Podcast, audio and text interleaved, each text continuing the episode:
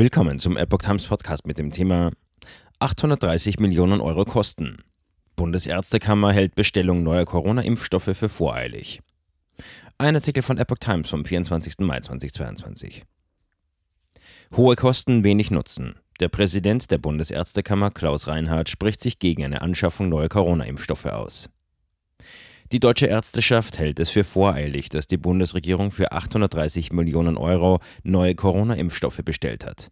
Das ist nur sinnvoll, wenn diese Impfstoffe schon an die neue Virusvariante angepasst sind, also wirksamer sind als die bisherigen. Aber noch wissen wir nicht genau, was auf uns zukommt, sagte der Präsident der Bundesärztekammer Klaus Reinhardt der Frankfurter Allgemeinen Zeitung. Zudem gelte es zu klären, ob weitere Impfungen wirklich einen Vorteil brächten. Zu den Viertimpfungen gebe es widersprüchliche Studienergebnisse.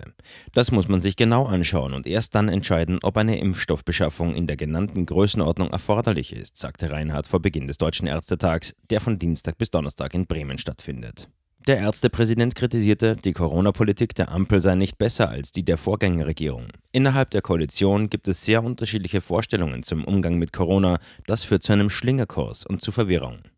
Vor allem die Kommunikation von Bundesgesundheitsminister Karl Lauterbach sei recht merkwürdig, etwa als er die Entscheidung zum Aussetzen der Quarantänepflicht in einer Fernsehsendung plötzlich wieder zurücknahm. Ich habe den Eindruck, dass der Minister auch sonst manchmal sehr einsam entscheidet, sagte Reinhard der FAZ.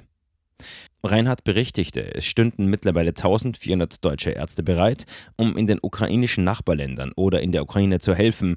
Der Krieg treibe allerdings auch die Kosten im deutschen Gesundheitswesen in die Höhe und sorge für Knappheit, etwa bei Präparaten gegen Blutgerinnsel. Der Allgemeinmediziner forderte staatliche Hilfen zur Kompensation. Zur Stabilisierung der Versorgung wird die Bundesregierung auch in diesem Bereich stützen müssen, sagte er der Zeitung. Die Digitalisierung des deutschen Gesundheitswesens hält Reinhardt für mangelhaft. Nur 0,5 Prozent aller Patienten nutzten die elektronische Patientenakte. Das elektronische Rezept sei bisher weniger als 11.000 Mal verschrieben worden.